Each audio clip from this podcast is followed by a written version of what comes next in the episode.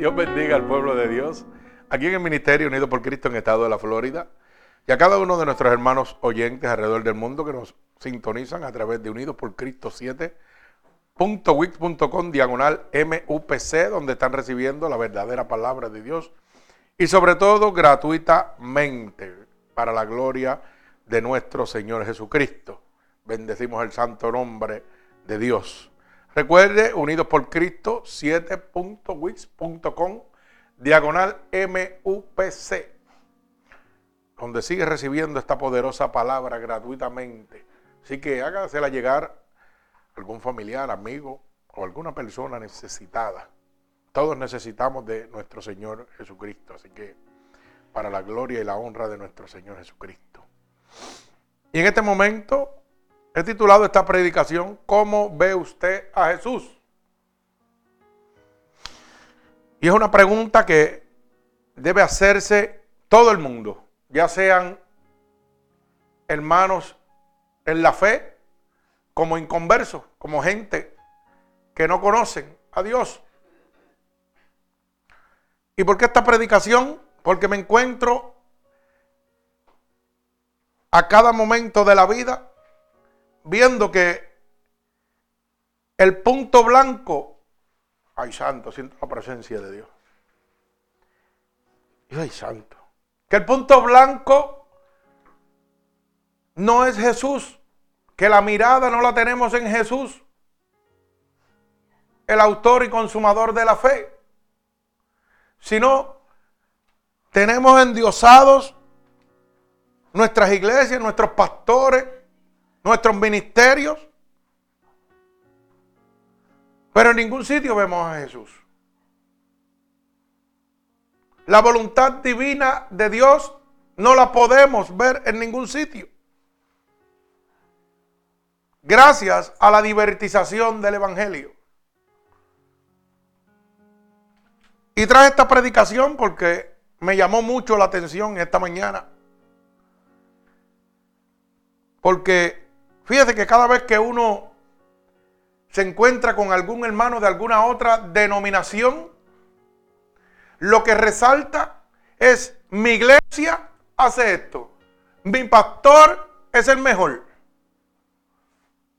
Pero no oigo ni una sola palabra de Dios transformó mi vida. Dios cambió mi corazón. Dios sanó mi enfermedad. Dios me libertó de los demonios.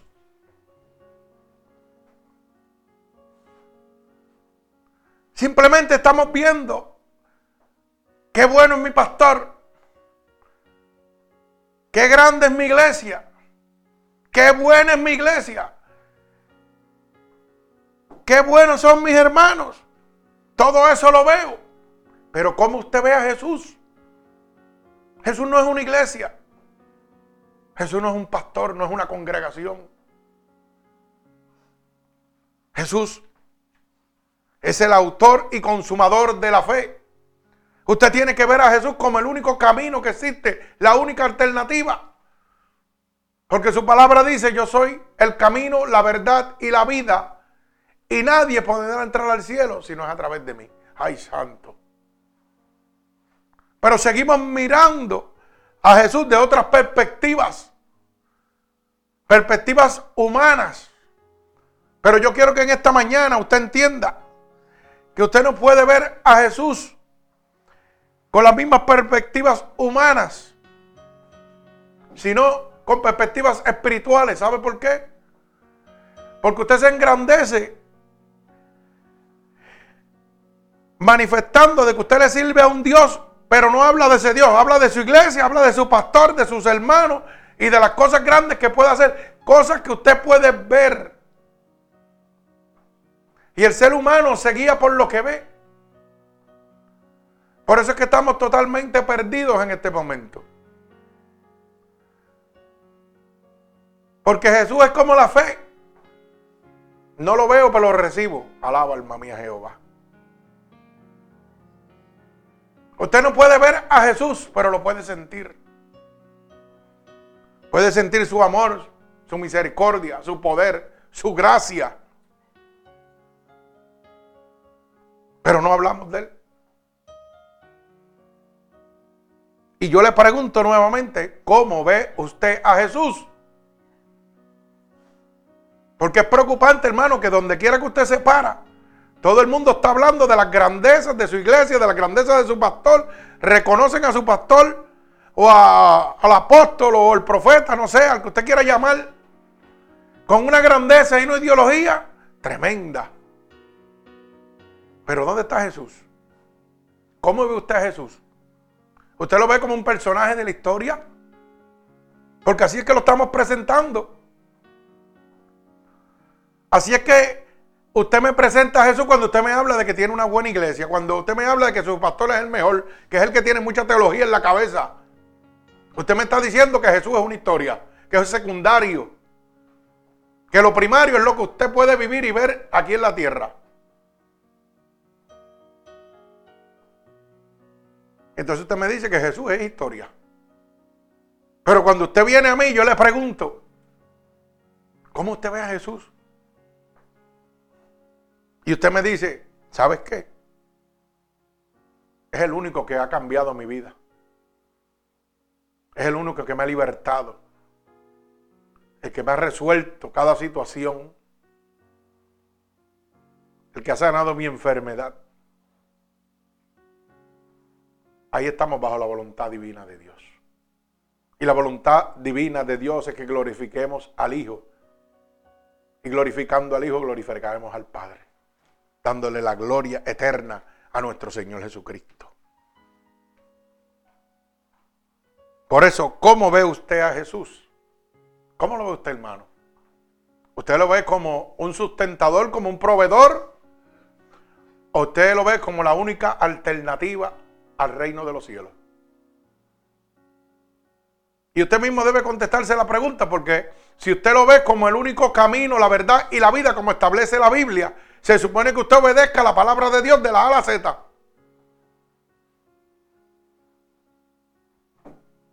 Pero si usted lo ve como un sustentador, como un proveedor, pues es bien fácil. Usted va a ver primero su pastor, primero su iglesia, primero sus beneficios y como último, para culminar, mire, ¿sabe qué? No va a obedecer ninguna de las palabras de Dios. Porque usted no lo está viendo como el camino, la verdad y la vida. Lo está viendo como un personaje de la historia que no va a hacer nada en su vida. Que usted no tiene que tenerle temor ninguno, como si no existiera. Como si fuera ciencia ficción.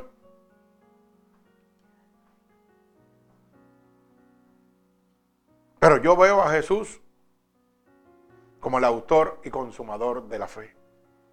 Yo lo veo como el único camino, verdad y vida. Yo lo veo como el único que pudo sacarme de la muerte y tenerme en vida hoy. Muerte carnal en medio de mi enfermedad y muerte espiritual cuando le pertenecía al enemigo de las almas. El único que pudo libertarme se llamaba Jesucristo. Porque no me libertó ningún pastor, no me libertó ninguna iglesia me libertó Jesucristo que fue a buscarme a mi casa con una misión, con un propósito de declararle la verdad a usted para que sea libre. Porque la palabra dice que la verdad nos hace libre. Y vuelvo y le hago la pregunta en este momento. ¿Cómo ve usted a Jesús? ¿Lo ve como un personaje de historia? ¿O lo ve como el camino, la verdad y la vida. Porque si usted lo ve como el camino, la verdad y la vida, debe caminar por sus caminos. Debe obedecer su ley. Debe mantenerse conforme a la voluntad de Dios, no la del hombre. ¿Cómo ve usted a Jesús? Cuando yo veo a Jesús en mi vida, ¿usted sabe qué? Puede pasar lo que pase, y mi camino no se va a dertiversar. Y mientras estábamos alabando ahorita, ¿usted sabe qué? Venía a mi mente este pensamiento. Fíjate que hoy en día yo tengo una hermana aquí, hermana Mindy, ¿verdad? Que nos conocimos en otra iglesia y nos conocimos a través de un grupo con él, que ella, de amigas que venía ¿verdad? a la iglesia. Y allí fue donde nos conocimos en aquella iglesia. Pero esas amigas venían de otra iglesia y de otro caminar donde realmente no habían conocido a Jesús. Lo que habían conocido era un pastor y una iglesia. Otros hermanos que llegaron allí que hoy no están aquí.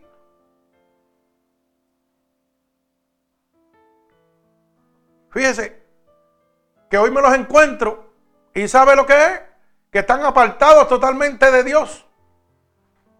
Totalmente de Dios. No van a iglesia, no quieren saber de iglesia, no quieren saber de pastores. Y lo que me venía a mi mente, ¿sabe lo que era? Que esto sucede porque ellos no veían a Jesús. Ellos estaban mirando lo que le estoy diciendo. Hoy vamos y lo que estamos endiosando es a los pastores, a las iglesias, a las congregaciones. Y a Jesús lo estaban viendo como un personaje de la historia. Como si fuera un cuento imaginario que no es real.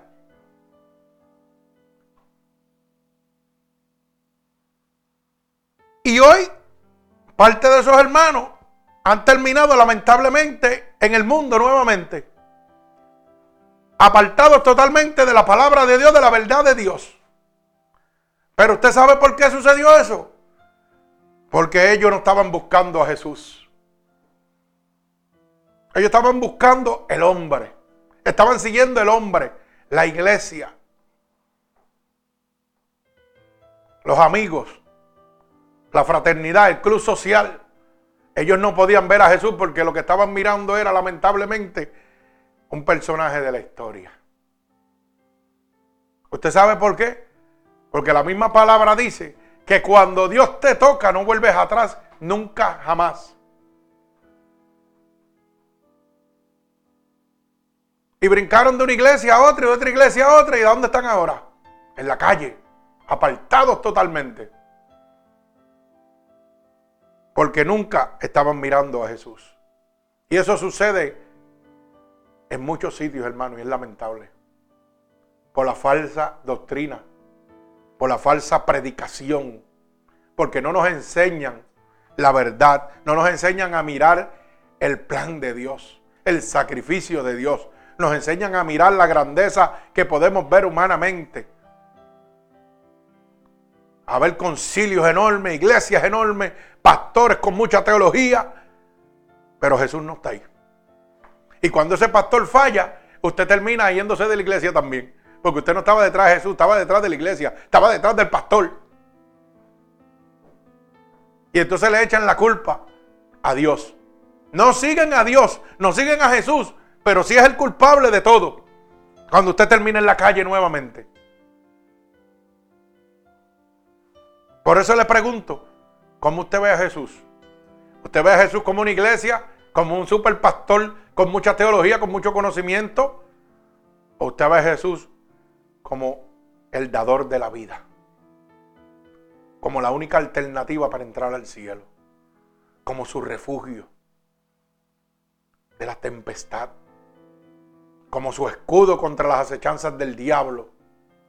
¿Cómo te ve Jesús? Mi alma alaba al Señor. Y por eso venía ese pensamiento a mí. Porque de aquel grupo la única que queda es ella que está aquí, perseverando. ¿Y usted sabe por qué? Porque ella no estaba buscando una amistad. Ella estaba buscando conocer a Jesús. Ella no está buscando este ministerio, ni este pastor, ni ninguna amistad. Ella está buscando entrar al reino de los cielos. Y tuvo que batallar y sigue batallando. Y créame que, perdón hermana que la coja de, ejemplo, ¿verdad? Pero, oiga, las batallas han sido fuertes. Pero ¿sabe qué? De aquel grupo grande que iba brincando y brincando y brincando, la única que podía ver a Jesús era ella. Por eso está aquí. Porque ha pagado el precio. Y sigue pagando el precio. Y va a seguir peleando la batalla. Pero no está poniendo la mirada en el pastor, no está poniendo la mirada en la iglesia. Está poniendo la mirada en Jesús, ¿Cómo yo voy a ver a Jesús? Como mi libertador. Como aquel que dividió los mares y protegió a Israel de la persecución de Faraón. Como aquel que le dio el poder y la autoridad a David para derrotar el gigante Goliat. Ay, santo. Así usted está viendo a Jesús en este momento. Santo, mi alma alaba a Dios. Usted está viendo más que una simple congregación donde se siente bien y cómodo. Usted está viendo a Jesús como el que, el que levantó el paralítico. Usted está viendo a Jesús en este momento como aquel que sanó el flujo de sangre de aquella mujer. Cuando le dijo a aquel paralítico, levántate, vete y no peque más. No vaya a ser que venga cosa peor sobre ti. Usted lo está viendo como lo vio aquel paralítico. O lo está viendo como una historia. Como un cuento de hadas. Porque si usted lo está viendo como aquel paralítico, usted va a tener temor. Porque Dios le está diciendo, levántate, vete y no peques más. No vaya a ser que te venga que cosa peor. Te he sacado del lago cenagoso. Te estoy moldeando, te estoy limpiando. Sigue mi caminar. Pero no vuelvas atrás. No vaya a ser que venga cosa peor a tu vida. Usted está obedeciendo esa palabra. Porque si está obedeciendo esa palabra, está viendo la voluntad de Dios en su vida. Pero si estoy entrando y saliendo, entrando y saliendo, jugando y jugando y jugando al cristianito, usted no está viendo a Jesús, usted está viendo una religión, usted está viendo una iglesia, usted está viendo un pastor, pero no está viendo el poder de Jesucristo, aquel que murió en la cruz por usted. Mi alma alaba al Señor. Y vamos a la palabra en el libro primera, en, perdón, en Hebreo, capítulo 1, del verso 1, el verso 14. Yo creo que ya predicamos, alaba alma mía Jehová. Ay, santo. Dios es bueno, es que no puedo. Cuando el Espíritu entra, esto es otra cosa. Aquí no hay programa, aquí el programa es Cristo. Y usted tiene que, mire, estar presto para recibir lo que Dios va a traer en el momento. Punto. Y si hay que cejar la Biblia y cejar lo que escribimos, gloria a Dios también. Seguimos la voluntad de Dios. Mi alma alaba al Señor, así que me gusta. Que el que nos da, mire, ese calentón, ese fuego, ese sting que necesitamos ahora, se llama el Espíritu Santo de Dios. Y voy a orar por esta palabra. Señor, con gratitud estoy delante de tu presencia, Dios. Voy a leer tu palabra, tu manual de salvación, Señor.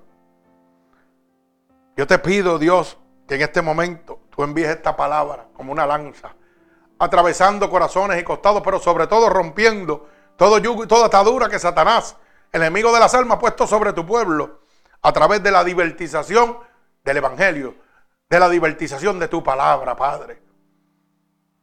Pon palabras en mi boca para poder ministrar con denuedo tu voluntad divina, Señor.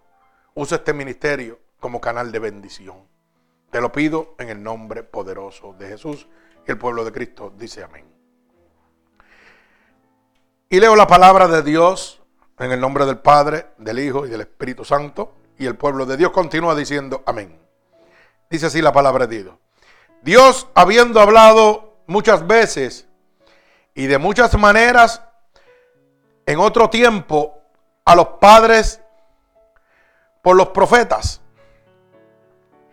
En estos postreros, en estos postreros días nos ha hablado por el Hijo, a quien contuvo heredero de todo, y por quien asimismo hizo el universo, el cual siendo el resplandor de su gloria y la imagen misma de su sustancia, y quien sustenta todas las cosas con la palabra de su poder, habiendo efectuado la purificación de nuestros pecados por medio de sí mismo, se sentó a la diestra de la majestad en las alturas,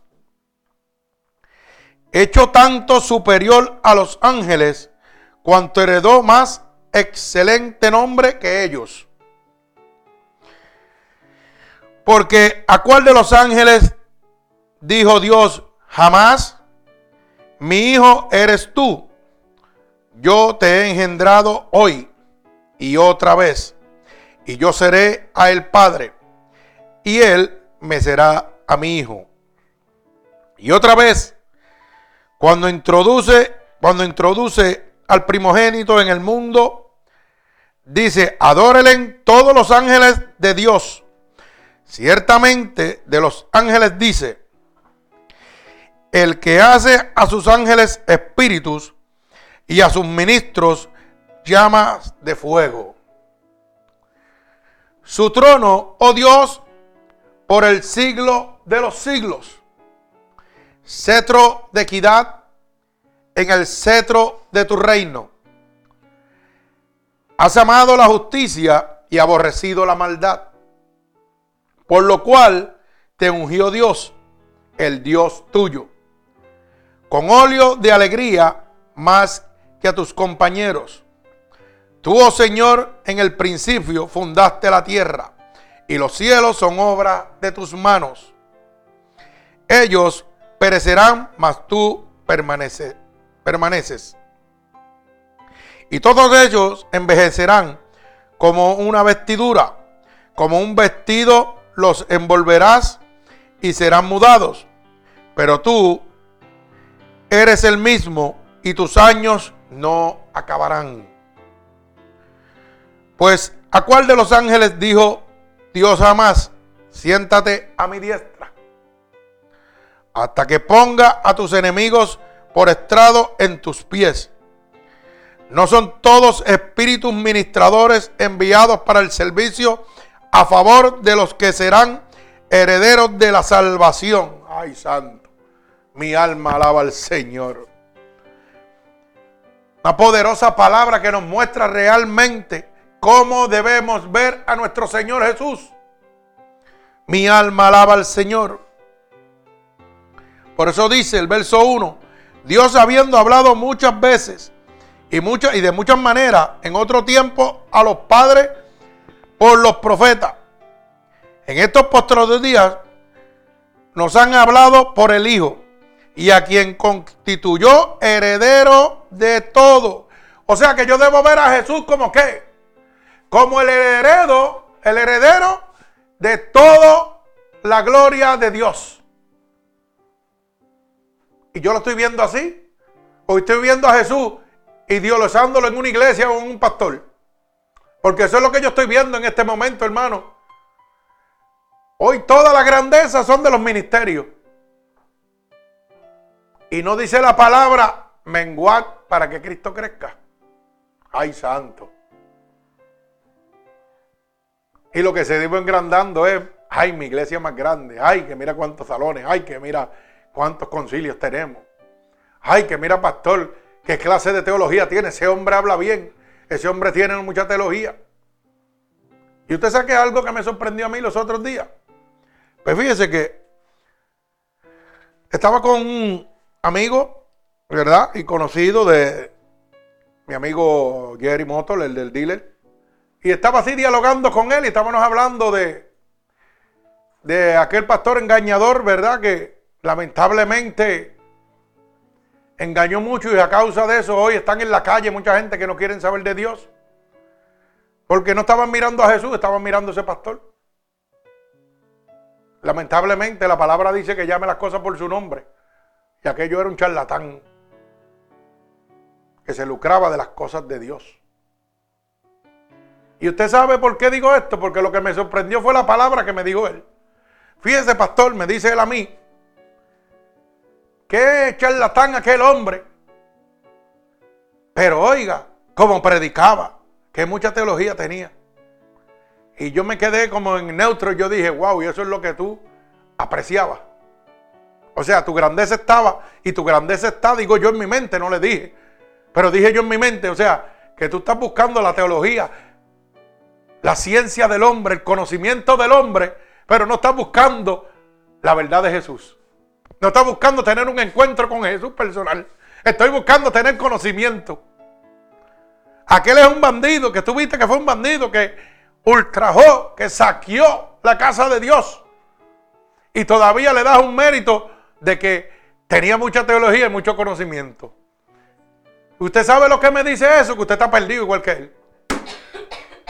Que usted tiene que buscar a Jesús. No buscar la grandeza ni la teología del hombre. Y eso es lo que me trajo a mí. Fue esta predicación.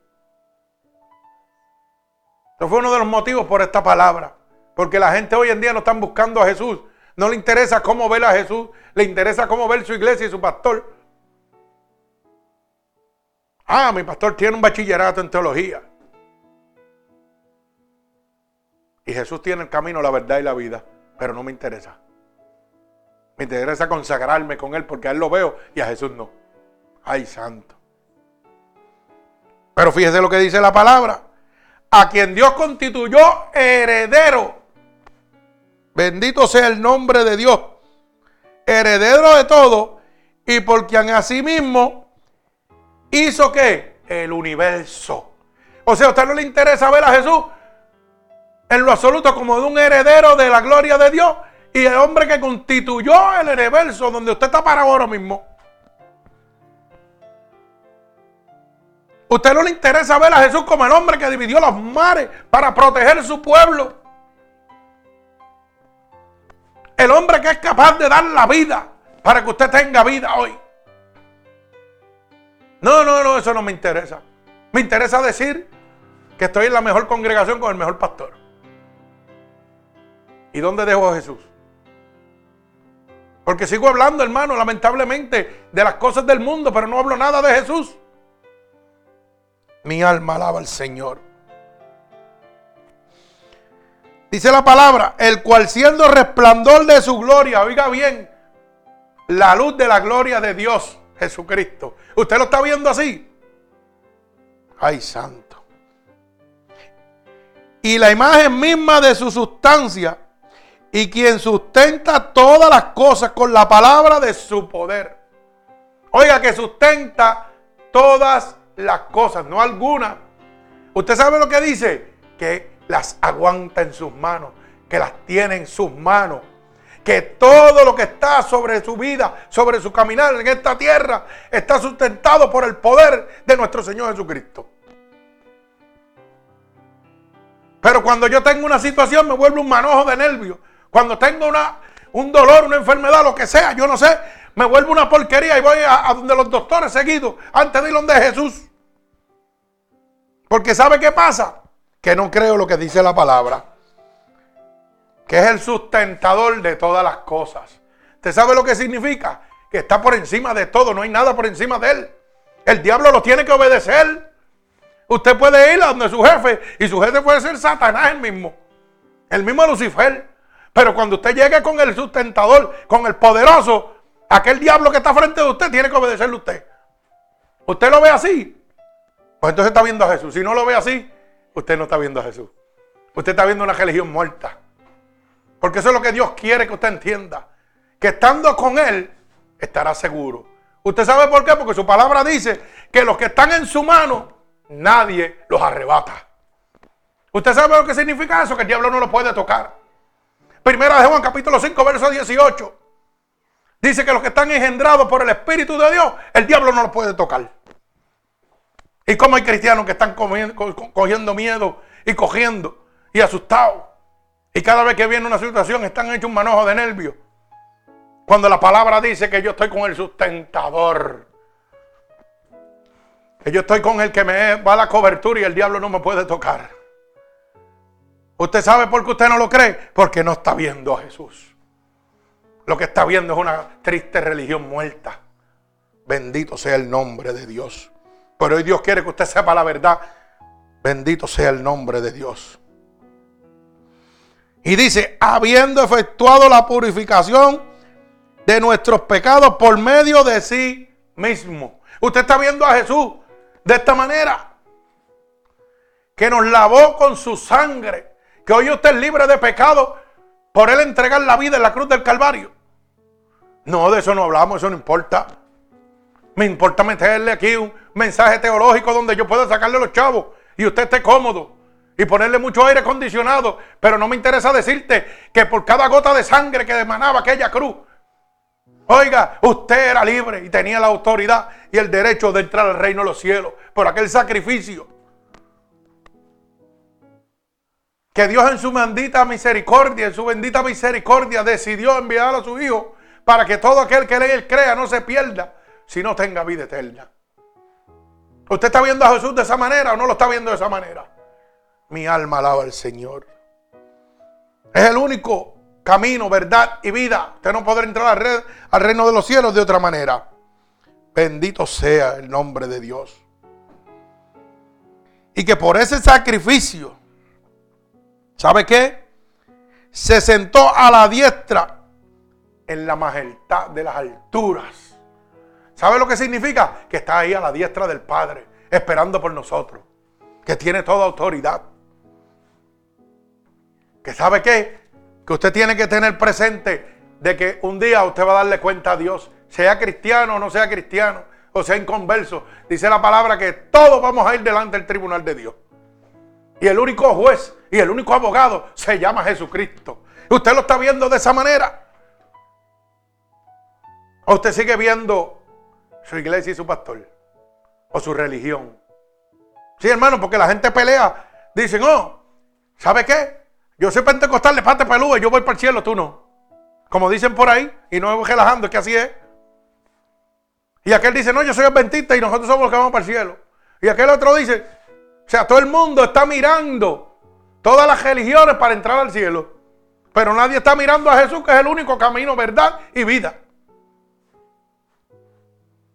¿Y por qué está sucediendo eso?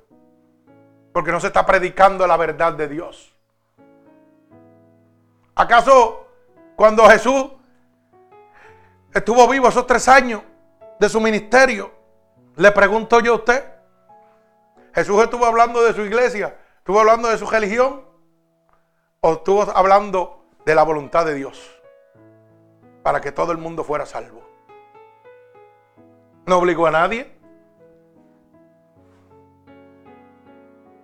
Bendito sea el nombre de mi Señor. Y dice la palabra, hecho tanto superior a los ángeles, cuanto heredó más excelente nombre que ellos. Mire eso. Por encima de los ángeles. ¿Cómo usted ve a Jesús? Porque hay gente que lo ve bien pequeño. ¿Y usted sabe por qué lo ve bien pequeño? Porque se pasan buscando brujos para pedirle a los santos. Cuando Dios está por encima de los ángeles, de los santos, de todo. Toda santidad la tiene Dios. Y porque yo tengo que ir a uno que me lea las cartas, a un brujo, un santero, un hechicero, para que le pida a San Lázaro, San Pedro, a San Cucaracha, a San Lagartijo, yo no sé, porque se inventan tantas cosas ahora. Cuando Dios está por encima de los ángeles, Jesús, ¿usted sabe cuándo usted hace eso? Cuando usted pone a Dios pequeñito. Cuando usted ve que el hombre está por encima de Dios. Cuando usted ve que el hombre está por encima de Jesús, es que usted se pasa buscando hechiceros y santeros por todos lados. Pero la palabra dice que lo constituyó mayor que los ángeles, heredero y que está sentado a la diestra del Padre. ¿Usted lo está mirando así? Pues si usted lo está mirando así, dígale gloria a Dios y un aleluya. Góceselo en el nombre de Dios. Mi alma alaba al Señor. Bendito sea el nombre de Dios. Dice la palabra, verso 6. Y otra vez cuando introduce al primogénito en el mundo, dice, adórenle todos los ángeles de Dios. Verso 6, Hebreos 1. Mire el mandato que da Dios Padre cuando lo introduce como primogénito. Ese es su primogénito. Y lo introduce aquí. ¿Qué dice? Adórenle. No está diciendo, Oiga, congréguense y canten y gocen ahí para mí. No, no, es adorarle a Dios. A la casa de Dios yo voy a adorar a Dios. No es a pasar un momento de alegría. No es a pasarla bien con mis hermanos. Yo voy a adorarle a Dios. Porque es mandato de Dios adorarle. Bendito sea el nombre de mi Señor Jesucristo. Y dice la palabra, el que hace a sus ángeles espíritu y a sus ministros llamas de fuego. Oiga bien, mira el poder que tiene Jesús. Su trono, oh Dios, por el siglo de los siglos. Tiene un trono, hermano. él está sentado a la diestra por los siglos de los siglos. O sea que este no es un gobernador que está cuatro años ni un presidente que puede estar ocho. Este es el que tiene todo poder y toda autoridad. Y va a estar por los siglos de los siglos. Y yo veo cristianos envueltos en revoluciones de política y peleando por, por una persona que va a estar cuatro años. Pero no pelean por el que tiene el poder por los siglos de los siglos. Mi alma alaba al Señor. Y eso me dice la capacidad del evangelio que están recibiendo. Mediocre. Mi alma alaba al Señor. Porque usted sabe que en segunda de Timoteo dice claramente que los que militan en el ejército de Dios, ¿sabe lo que dice? No se quedan en los negocios la tierra. Alaba alma mía Jehová. No están en el bochincheo de las cosas del mundo. Bendito sea el nombre de Dios. ¿Sabe por qué? Porque entienden que están constituidos bajo el poder y la gloria de Dios y que todo se mueve bajo la voluntad de Dios. Mi alma alaba al Señor. Centro de equidad, el centro de su reino. Mi alma alaba al Señor. Amador de justicia, aborrecedor de maldad. ¿Usted sabe cuántos cristianitos dicen por ahí que son cristianos y están llenos de maldad contra su prójimo? ¿Mm? Aman a los hermanos de la iglesia, pero los de otra iglesia los aborrecen. Y vienen otros hermanos de otra iglesia a traerle mensaje aunque sea equivocado, y lo que hacen es coger la palabra de Dios para latigarlo. No, hermano, eso no se hace. ¿Sabe por qué? Porque usted está despreciando la única oportunidad que tiene esa persona de entrar al reino de los cielos. ¿Usted me entendió lo que le estoy diciendo? Yo no, cuando viene un hermanito testigo de Jehová a traerme evangelio, yo no los desprecio. Yo oigo lo que ellos me van a decir, pero también le digo la verdad mía. ¿Sabe por qué? Porque a través de mi verdad ellos están recibiendo palabra de Dios. Pero cuando yo cojo el evangelio para decirle, tú estás mal, tú estás equivocado, vete de aquí. ¿Sabe lo que estoy haciendo? Entregándole un alma al diablo. Se la estoy entregando completita al diablo porque Dios me la puso para que le hable de su verdad. Aquel ladrón en la cruz, habían dos. Uno conoció la verdad y otro no. Pero Dios no los votó. Dios recibió al que dijo, Señor, acuérdate de mí, porque aquel hombre conoció la verdad. Entendió que aquel era el Hijo de Dios. Entendió que aquel tenía todo el poder para entrar al reino de los cielos. Sin importar cuán caminoso era su vida. Aquel ladrón en la cruz le dijo, acuérdate de mí cuando estés en el paraíso. ¿Usted sabe lo que reconoció él? Que era el único camino, verdad y vida para entrar al cielo. No le pidió perdón a Dios. Reconoció que Jesucristo era el Hijo de Dios. ¿Y qué le dijo Dios? Desde hoy mismo estarás conmigo en el reino de los cielos. El otro pues no le hizo caso. Pero Dios dejó su mensaje. Unos creyeron y otros no. Es motivo suyo que cuando vienen por ahí, usted dé su mensaje. Si ellos quieren creer, creen. Si no quieren creer, no creen. Y Él no obliga usted tampoco. Pero Dios se lo puso para que se salven. Cuando vinieron el domingo pasado, yo le di mi testimonio ahí. No han. Se desaparecieron. ¿Por qué? No resisten la verdad. El enemigo de las almas no los quiere soltar. Bendito sea el nombre de Dios. Pero yo sé a quién, a quién le sirvo. El autor y consumador de la fe. Dice la palabra, tú, oh Señor, en el principio fundaste la tierra, verso 10. Libro de Hebreos, capítulo 1, verso 10. Usted ve a Jesús en este momento como el fundador del principio, el fundador de la tierra. ¿O usted lo ve como un libro de historia? Como un cuento de hadas. Ay, santo, mi alma alaba al Señor. Dice la palabra claramente que usted tiene que entender que Jesús es el creador de lo visible e invisible. Por eso dice que para los que aman a Jesús todas las cosas obran para bien. Dicen que cosas que ojos de hombre no han visto son las que Dios tiene preparadas para quién? Para los religiosos. Para los que idolatran una iglesia. Para los que siguen un pastor. O para los que aman a Jesús.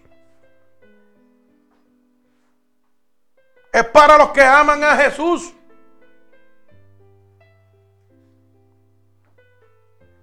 el camino, la verdad y la vida. ¿Cómo usted ve a Jesús? Bendito sea el nombre de Dios. Mi alma alaba al Señor. Mire, verso 14, y esto es bien importante.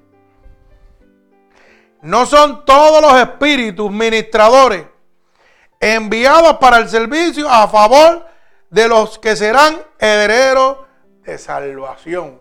Ay, santo. ¿Usted sabe lo que está diciendo eso? Eso está claro, eso no hay ni que interpretarlo. Dice, no son todos los espíritus ministradores. Todas las personas que vienen a ministrar el Evangelio de Dios. Oiga, hay espíritus inmundos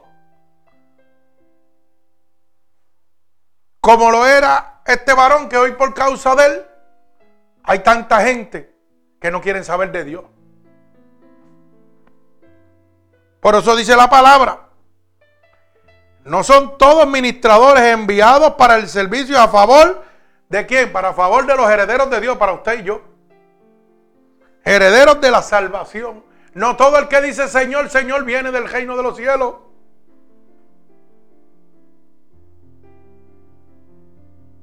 Hay mercaderes, falsos profetas. Dios le está haciendo esa advertencia para que usted no ponga la mirada en el hombre, en la iglesia, en la religión, sino la su mirada en el autor y consumador de la fe, Jesucristo, creador de cielo y tierra, el que está sentado a la diestra del Padre. ¿Usted lo está viendo así o todavía sigue viéndolo como un cuento de hadas? Mi alma alaba al Señor. Usted está viendo al Señor Jesús como quien purgó nuestros pecados. Usted está viendo como que por su muerte, ese sacrificio en la cruz del Calvario, usted es libre de pecado. Porque si usted lo está viendo así, se supone que usted obedezca su palabra. Se supone que usted sea agradecido con Dios. Se supone que su tema principal en su vida sea Dios. No está hablando de iglesias, ni pastores, ni reconocimientos humanos. Está hablando de la grandeza de Dios. Dios fue el que pagó por mí en la cruz del Calvario. Mi alma alaba al Señor. Por eso Hebreo 1.3 dice, el cual siendo el resplandor de su gloria y la imagen misma de su sustancia, en quien sustenta todas las cosas con la palabra de su poder, habiendo efectuado la purificación de nuestros pecados por medio de sí mismo. ¿Usted lo está viendo así, de esa manera? ¿Usted está viendo a Jesús como el que está sentado a la diestra de la majestad en las alturas? Usted lo está viendo como el que purificó su vida pecaminosa. O usted está viendo una iglesia que es el que le, perdona pecado. Sí, porque hermano, hoy, la gente le dicen, tengo esto y van donde el cura, que hace cuatro Ave María y un Padre Nuestro. Y tus pecados te son perdonados. Miren que clase disparate. ¿Mm? Pero la Biblia dice que el único que murió en la cruz fue Jesucristo. El ministerio unido por Cristo no murió en la cruz. Murió Jesucristo. La iglesia fulana de tal no murió en la cruz. El apóstol fulano de tal, el pastor fulano de tal no murió en la cruz. No puede hacer nada por usted. Bueno, sí puede hacer una cosa, vivir de usted. Ser como una lapa. Aprovecharse de usted. Ser un parásito. Pero el único que puede darle la salvación, la única sangre que liberta, que sana y que restaure es la de Jesucristo. Usted lo ve de esa manera, gloria a Dios. Bendito sea el nombre de mi Señor Jesucristo. El Señor Jesús fue coronado de gloria y honor. Mire cómo dice Hebreos 2.9. Dice así, Hebreos 2.9. Pero vemos aquel que fue hecho un poco menor que los ángeles, a Jesús, coronado de qué? De gloria y de honra, a causa del padecimiento de la muerte, para que por la gracia de Dios gustase la muerte para todos. Oiga eso. Mi alma alaba al Señor. Usted está viendo al Señor Jesús como el coronador de gloria y honor. Que toda gloria y toda honra le pertenece a Él. Porque Él tuvo que padecer. Él le gustó la muerte para que usted pudiera ser salvo hoy. Mi alma alaba al Señor. Dice padecimiento. Y nosotros padecemos un chipito y estamos llorando. Pues déjeme decirle que Cristo tuvo que padecer para que usted fuera bendecido. ¿Y sabe lo que decía el apóstol Pablo? Soy imitador de mí como yo soy de Cristo. ¿Y sabe lo que está diciendo? Que Pablo padeció para que usted fuera bendecido también. ¿Y sabe lo que está diciendo? Que usted tiene que padecer para que otros sean bendecidos. Mi alma alaba al Señor. Yo tuve que padecer muchos años de enfermedad para que gente se sanaran, para que gente conocieran a Dios, para que gente fueran libertados por el poder de Dios. Pero tuve que padecer porque era voluntad de Dios. Y luego Dios derramó su gloria sobre mi vida. Por eso dicen, el mundo tendrás aflicciones, pero confía, porque yo he vencido al mundo. Había veces que mi cuerpo estaba cayéndose, yo no podía, pero ¿sabe qué? Yo confiaba en un Dios poderoso el sustentador, el creador de cielo y tierra. ¿Y sabe qué pasa? Que después de cada tormenta sale un rayo de sol. Y después de ese padecimiento hoy estoy en el gozo de Dios. Mi alma alaba al Señor Jesucristo. Dios es bueno, Dios es poderoso. Para siempre su misericordia, gloria al que vive y reina. Merecedor de toda alabanza. Mi alma te alaba, Dios. El Señor Jesús es el autor y consumador de la fe. No ponga su fe en el hombre porque el hombre lo va a traicionar. Mire lo que pasó con estos lamentables hermanos de, de aquella iglesia. Aquel hombre traicionó la casa de Dios. Aquel hombre lamentablemente engañó a todos estos hombres que venían buscando de Dios. Hoy él está perdido y todos los que estaban detrás de él están perdidos. Tanto así que no quieren saber de iglesia ni de Dios. ¿Por qué? Porque no pusieron su fe en el autor y consumador de la fe. Por eso el libro de Hebreos capítulo 12, verso 2, dice, puesto los ojos en Jesús, el autor y consumador de la fe, el cual por el gozo puesto delante del sufrió. Sufrió la cruz, menospreciando el oprobio, y se sentó a la diestra del trono de Dios. Oye, dejó lo bueno para coger ese sacrificio, para que usted fuera salvo. Por eso dice claramente, puesto los ojos en quién? En Jesús. Y le pregunto yo nuevamente, ¿cómo usted ve a Jesús? ¿Cómo usted está viendo a Jesús? ¿Como el autor y consumador de la fe?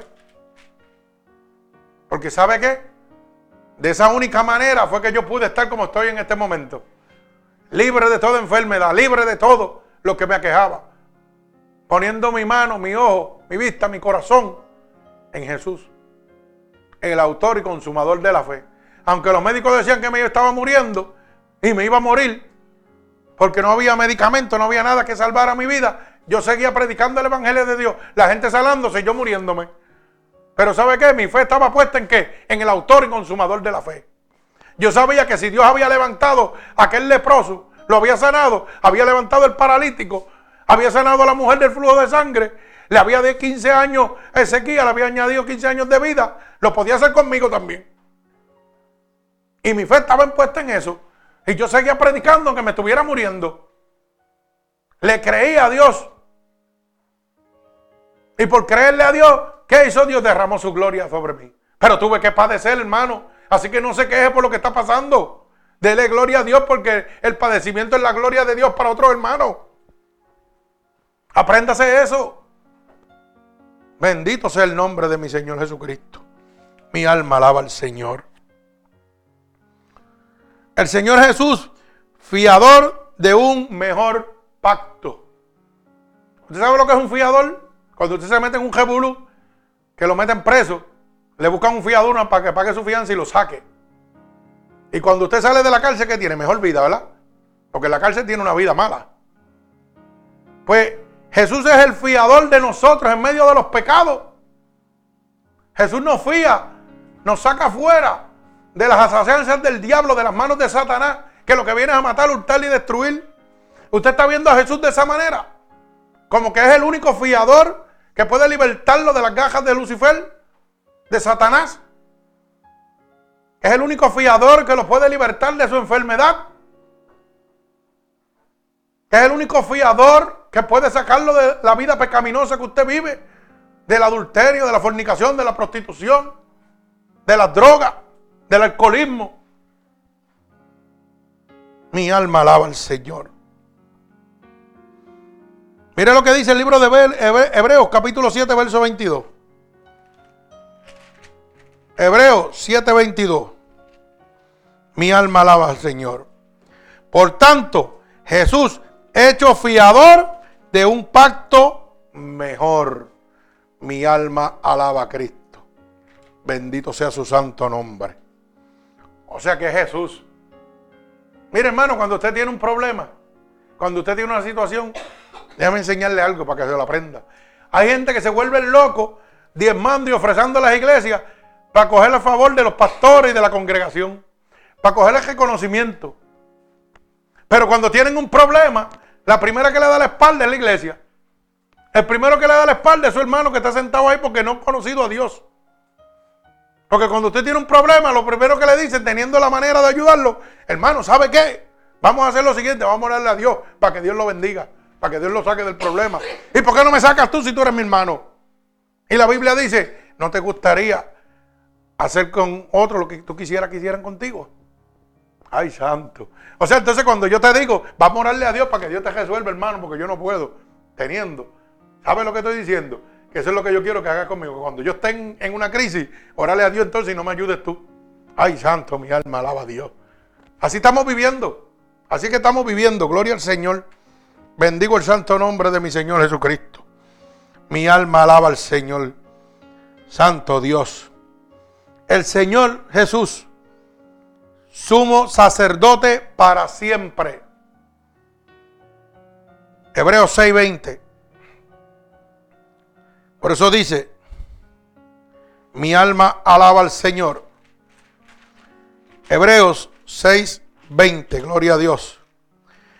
Donde Jesús entró por nosotros como precursor, hecho sumo sacerdote para siempre, según el orden de Melquisedec. Mi alma alaba al Señor. Bendito sea su santo nombre, gloria a Dios. Vive Jesucristo. Oiga bien, el sumo sacerdote. Y no dice que por un ratito, para siempre. ¿A quién usted le va a pedir?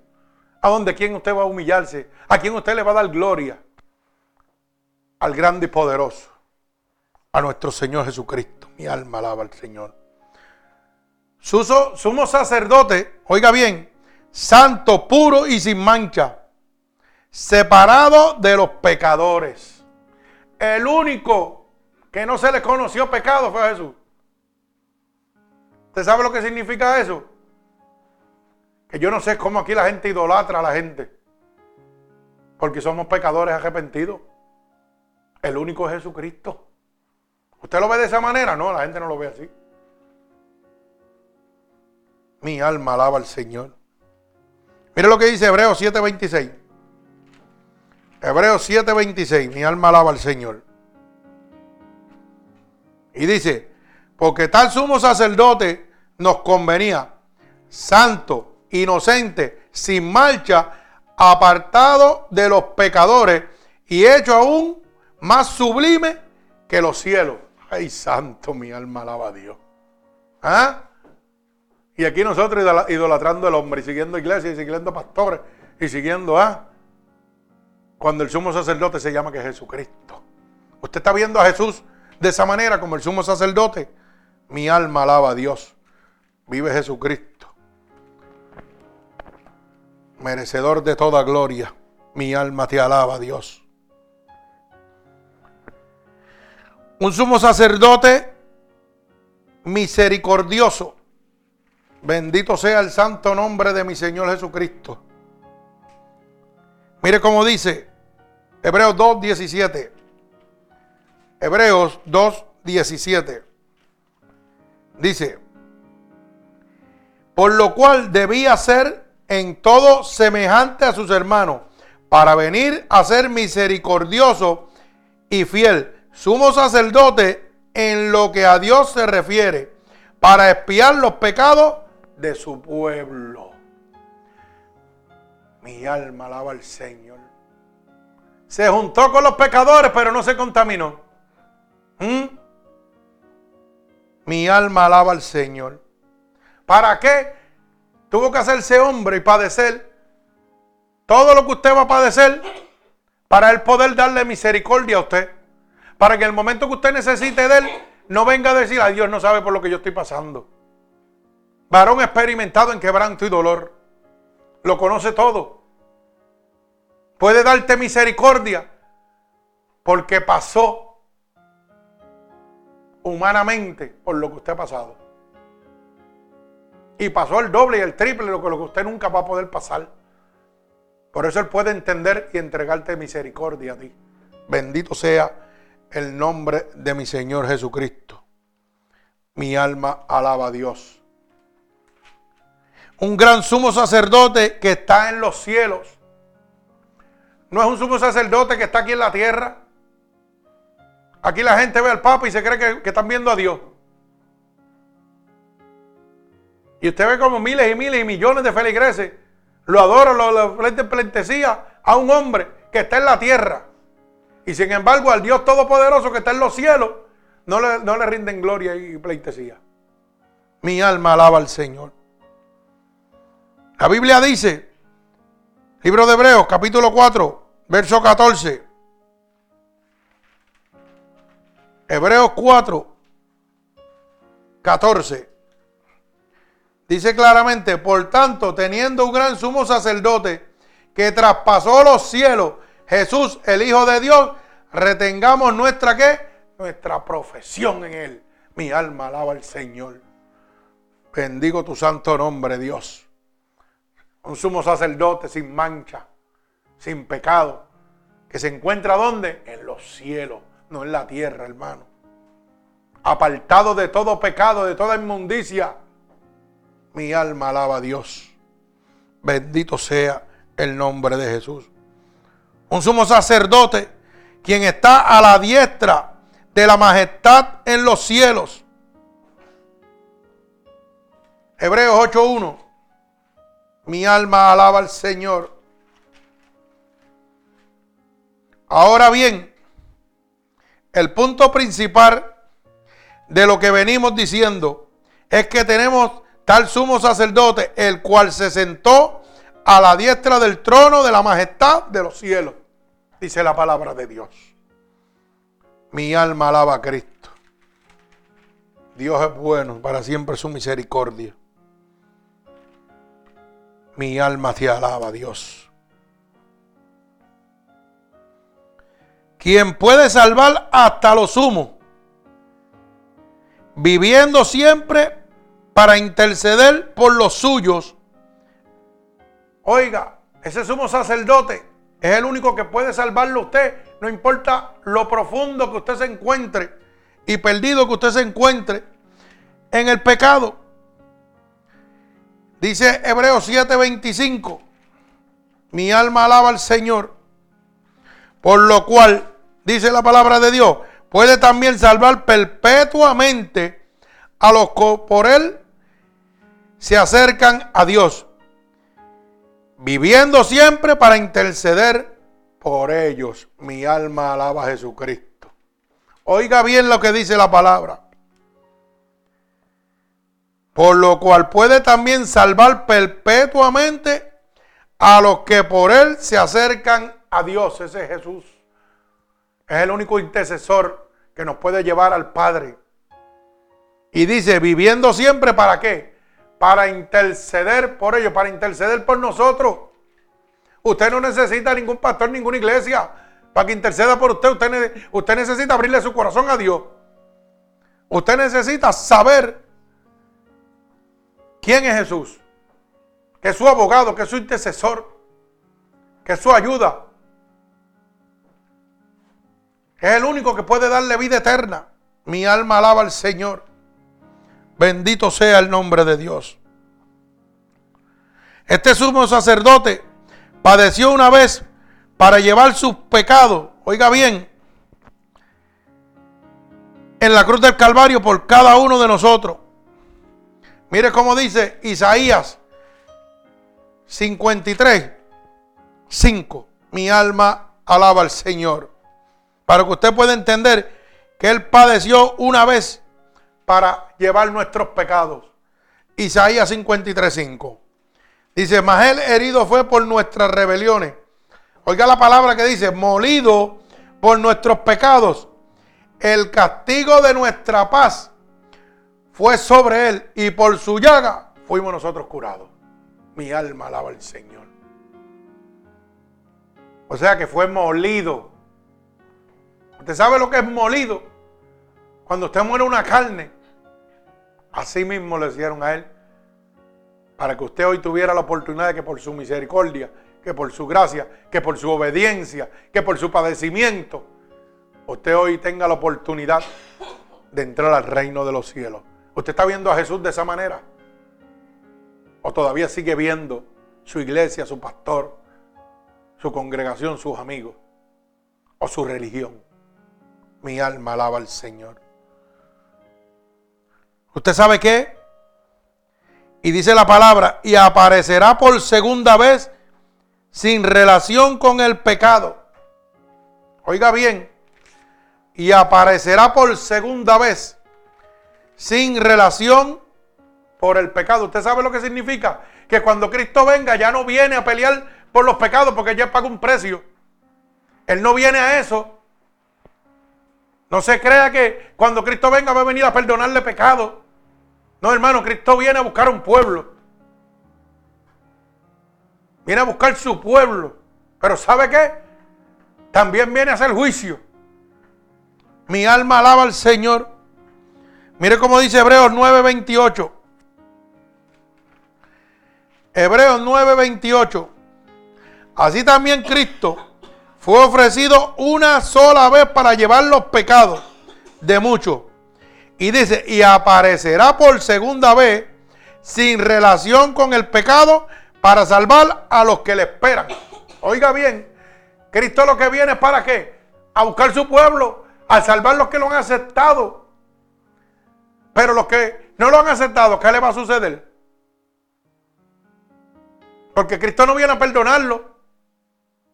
Acuérdese que usted tiene un tiempo definido para su salvación y es el tiempo que usted, su, alma y su espíritu están dentro de su cuerpo mientras usted tiene vida. Mi alma alaba al Señor. Santo Dios poderoso.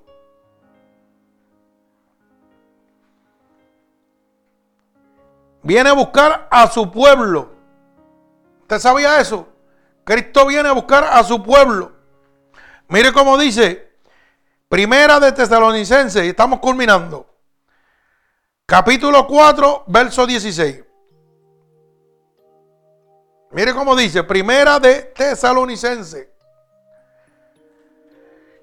Capítulo 4, verso 16 y verso 5 al 1. Dice, porque el Señor mismo, con voz de mando, con voz de arcángel y con trompeta de Dios, descenderá del cielo. Y dice, y los muertos en Cristo resucitarán primero. Luego nosotros, los que vivimos, los que hayamos quedado, seremos que arrebatados justamente con ellos en las nubes para recibir al Señor en el aire. Y así estaremos siempre con el Señor. Por tanto, alentados unos a otros con estas palabras. ¿Sabe por qué? Porque acerca de los tiempos y de las ocasiones no tenéis necesidad, hermanos, de que yo os escriba porque vosotros sabéis perfectamente que el día del Señor vendrá así como ladrón en la noche. O sea que, que Dios viene a buscar a qué? A su pueblo. Pero es al pueblo que ha recibido a Cristo como su Salvador. El que conoce a Jesús, el que ha entregado su vida a Jesús, el que ve a Jesús como su Salvador, como su esperanza. Mi alma alaba a Cristo. Pero hay un pueblo inconverso. Y cuando Cristo venga esa segunda vez, y la palabra acaba de decir que no viene para espiar los pecados, que no viene a pregar con los pecados tuyos. Por eso dice que es el juez al que todos compadeceremos ante él. O sea que la segunda vez que viene, si no, dice que nos va a arrebatar a todos. Y los que estamos en Cristo, pues vamos con él. Pero mire lo que dice la palabra, porque tanto hay un juicio para el converso como para el inconverso. Aquí no se va a escapar ni uno.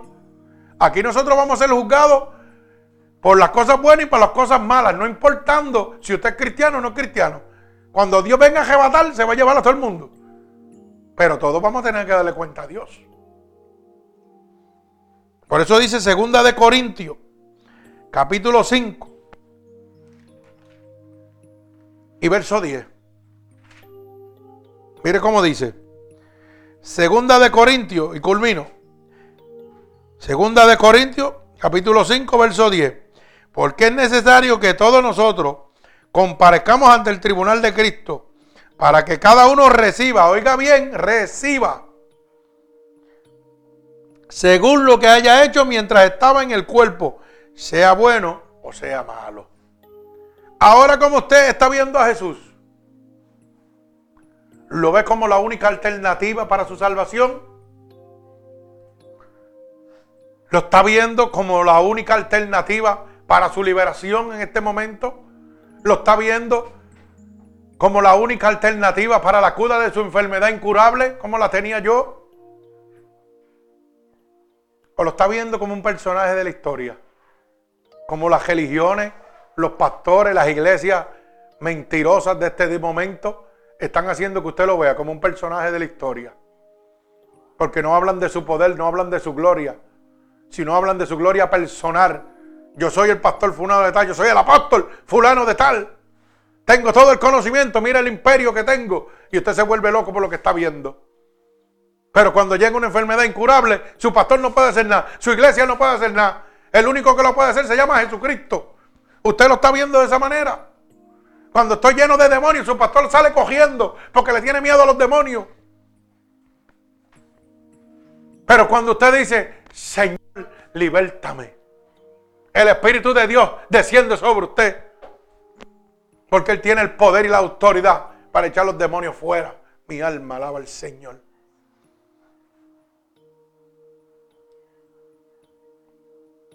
Cuando usted se encuentra en una situación que su matrimonio está destrozado. ¿Quién es el único que puede restaurar su matrimonio? ¿Quién es el único que puede restaurar su vida? ¿Quién es el único que le puede dar paz, amor, macedumbre y templanza en medio de su soledad? Jesucristo. Cuando usted pierde un ser querido que fallece, ¿quién es el único que le da esa fortaleza? Jesucristo. El que no ha perdido una batalla. Usted está viendo a Jesús de esa manera. El hombre que dividió los mares para proteger su pueblo. El hombre que libertó los endemoniados. El hombre que sanó los enfermos.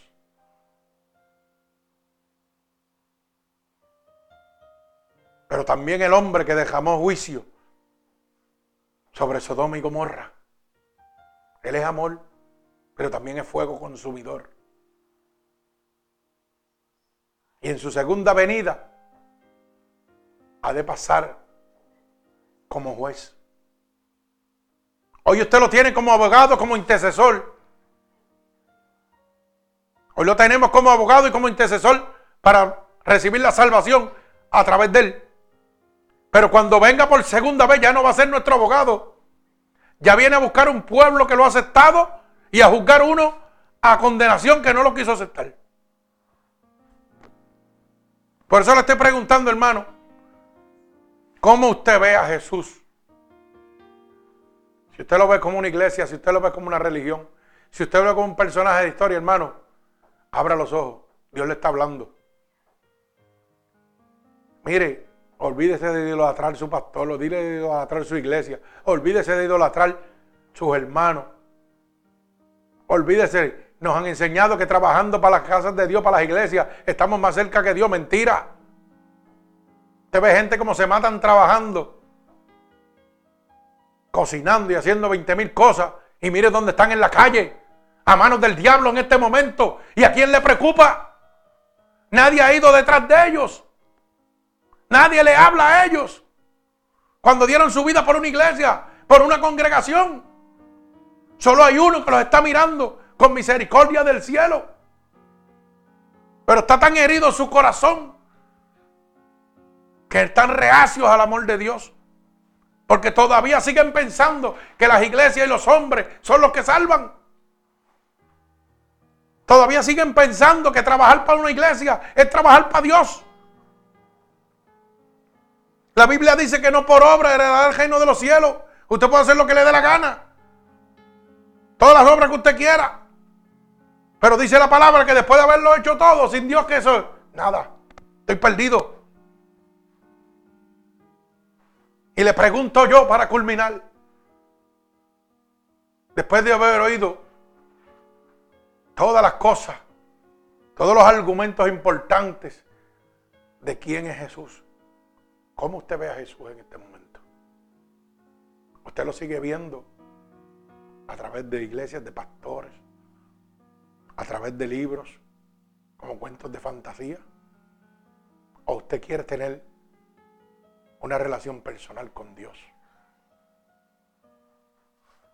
No es saber quién es Dios, no es saber quién es Jesús, es conocerlo y dejarlo que guíe nuestras vidas. Así que en este momento, hermano, ¿cómo usted ve a Jesús? De la palabra que Dios me ha dado para usted en este momento. Y yo espero que usted, al recibir esta poderosa palabra, haya cambiado su manera de ver a Jesús. Y créalo, si usted ha cambiado su manera de ver a Jesús, en este momento, la gloria de Dios ha de derramarse sobre su vida. Y acuérdese gratuitamente. Así que hermano, si usted quiere, ver a Jesús de otra manera, la única manera de hacerlo es convirtiéndose en su hijo. Y esa manera es aceptando a Cristo como su único Salvador. Y lo único que tiene que hacer, hermano, es repetir conmigo estas palabras en este momento. Si usted quiere recibirlo, repita conmigo.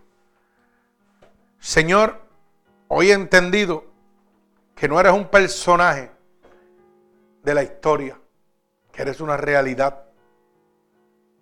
Tu siervo ha hablado de tu poder a través de su enfermedad.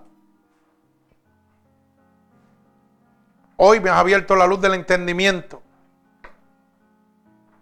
y he cambiado mi manera de verte.